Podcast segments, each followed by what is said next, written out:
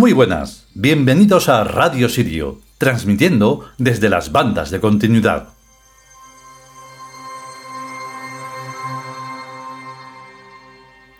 Y llegamos ya con la última parte de otro capítulo. Este decimotercero dedicado a la muerte se acaba. Y como cuarta parte, pues se queda la más pequeñita. ¿Qué le vamos a hacer? Estuve estudiando precisamente en este capítulo a ver si podíamos hacerlo en tres partes, pero se alarga mucho.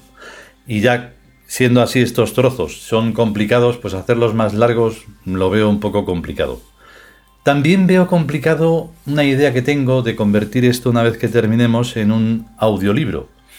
Porque habría que repasarlo mucho, eh, sería algo infinito para un esfuerzo enorme para no conseguir absolutamente nada digamos, a cambio de manera, bueno, aunque sea física, material y todas esas cosas de esta vida física y material igualmente. y entonces no lo sé, todo se irá viendo. Lo mismo que tenemos una idea de que hemos visto que en Mixcloud se puede hacer una radio en directo, pero, jolen, es que son muchísimas cosas, mm, todas las ideas que tenemos son maravillosas, pero... Pero claro, es que llevarlas a cabo así como así, pues no es tan fácil y sencillo. Pero bueno, no nos distraigamos que tenemos que seguir con este misterio de la muerte para quitarlo del medio, porque la muerte no es nada. Vamos a descubrirlo ya en este final.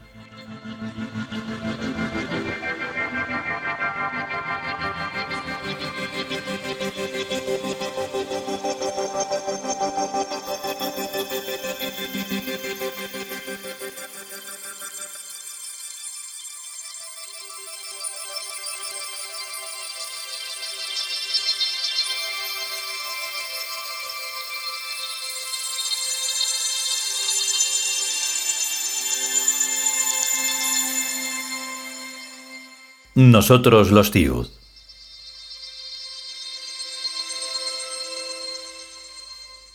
Decimotercer capítulo. La muerte. Cuarta parte.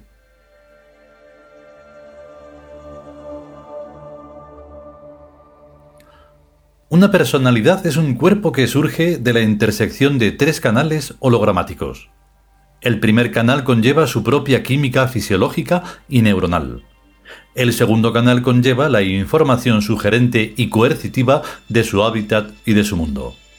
El tercer canal conlleva la presencia activa y directriz del alma a la que el cuerpo se haya circunscrito. Mientras persiste la intersección de esos tres canales, el cuerpo parece que vive pero en realidad siempre se trata de algo inerte movido por fuerzas exteriores, interiores y metainteriores. Cuando cesa esta triple intersección, la personalidad se desvanece, y el residuo que queda es efectivamente un cuerpo inerte y muerto. Pero retengamos muy en cuenta el hecho de que la personalidad no es el alma, y que por tanto no es ni ha sido nunca consciente de sí misma. La personalidad es un espejismo hologramático, un simple efecto psicofísico venido en un campo de irrealidad entre almas percipientes. Por eso, la personalidad, que es tan fácil de percibir, discernir y clasificar desde afuera, apenas es una confusa vaguedad indefinible para el alma que vive dentro de ese primer entorno.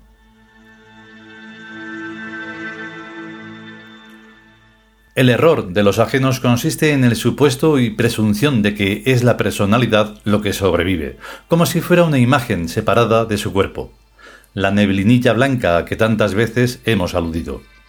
Tal error consiste en una escasa u obtusa profundización en la naturaleza de las causas que producen la personalidad.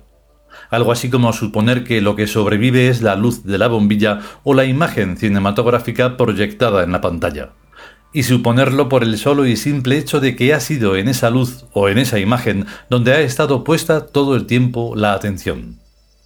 Cualquier técnico sabe que lo que sobrevive no es el efecto, sino el oscuro o inadvertido aparato que lo produce. Así pues, lo que sobrevive a una personalidad es el alma, y también la química y el mundo, que conjuntamente produjeron aquella personalidad, aunque la grabación de ésta sigue en los archivos de las memorias circundantes. Por otra parte, nada hay que lamentar en la extinción de una personalidad, ya que ésta nunca fue una entidad consciente de sí misma ni de su existencia. Quizás en el futuro se reconozca a la personalidad un alma fenoménica, ya que como fenómeno debe tenerla, pero cuyo campo de intereses es completamente distinto al de las específicas almas de que estamos hablando.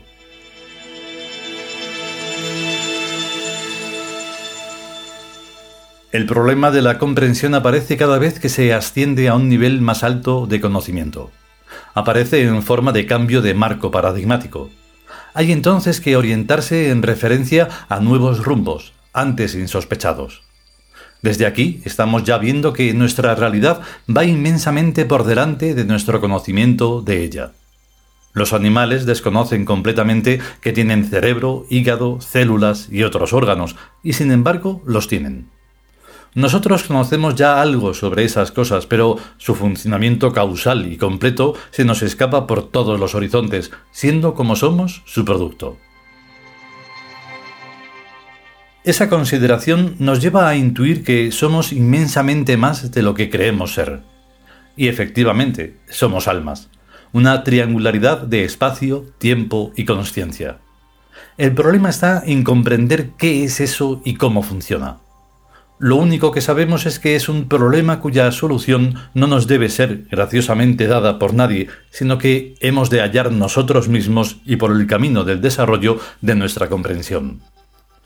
Si nos lo resolvieran otros, nos estarían haciendo el flaco favor de dejarnos estancados en la condición de mendigos eternos.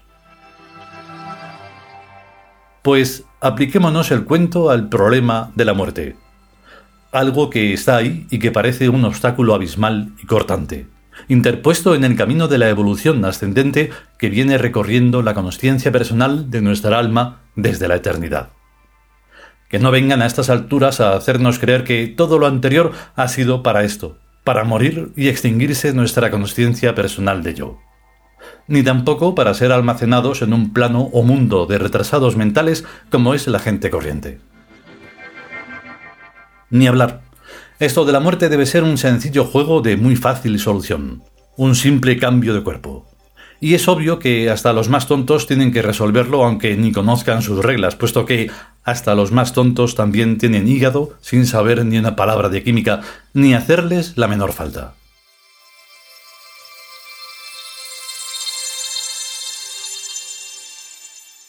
Si despejamos a la muerte como problema, el camino de la vida queda expedito, y lo que ahora realmente nos interesa saber es qué podemos hacer para facilitarnos la vida siguiente y enlazar con los de ella nuestros actuales trabajos y relaciones. Por lo menos nosotros, las almas rectángulas, somos coleccionistas. Nos llevamos toda la existencia seleccionando las mejores personas y las mejores cosas y librándonos de las de escaso valor y no estamos dispuestos en modo alguno a perder con la muerte nuestras preciosas colecciones. Nuestras almas son ricas de espíritu. Con esto marcamos una ruptura radical y específica con las religiones mendicantes de los pobres de espíritu. Nuestra estimativa aprecia lo bien hecho y el talento, lo perfecto, lo heroico, la calidad suprema. No se trata de un gusto pasajero, sino de elecciones definitivas. Así pues, no debemos perdernos ni con la muerte del tesoro acumulado en nuestra vida.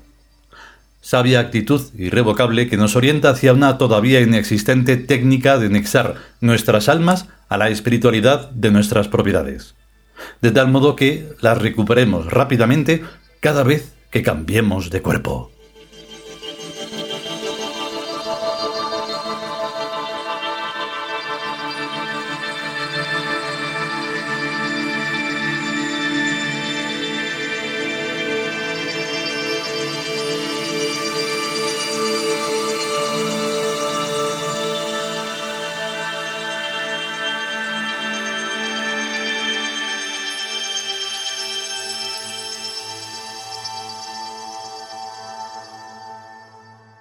Y hasta aquí esta cuarta parte del decimotercer capítulo, La muerte, del libro Nosotros los Tiud.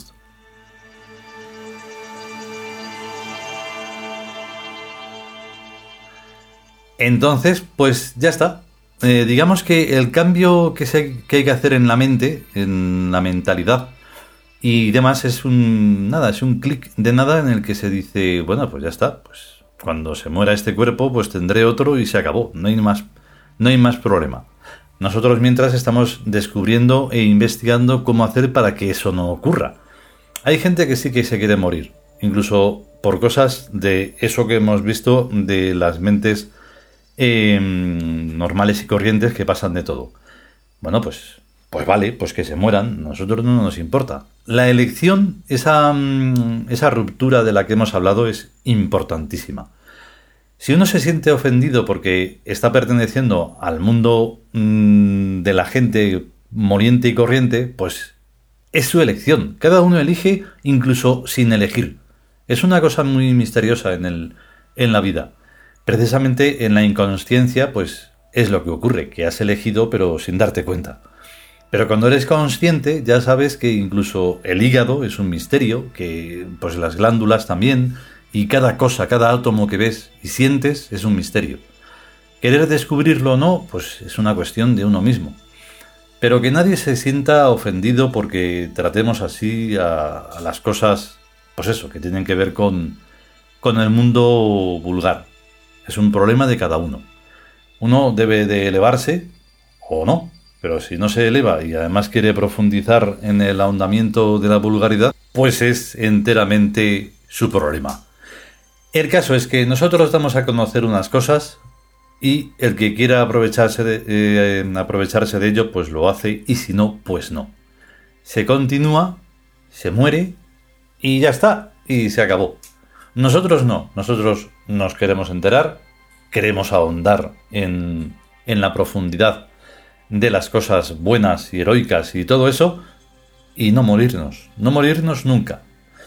Y si nos morimos, pues inmediatamente otra vez aparecer y venga y dale. Hasta que descubramos cómo hacer para parar la demencia esa del bucle que hablábamos ayer. Bueno, venga, que si podemos y sobre todo si queremos, volveremos con un nuevo capítulo. Será el décimo cuarto. Mientras tanto, a estar y ser conscientes y a cuidarse. Hasta luego.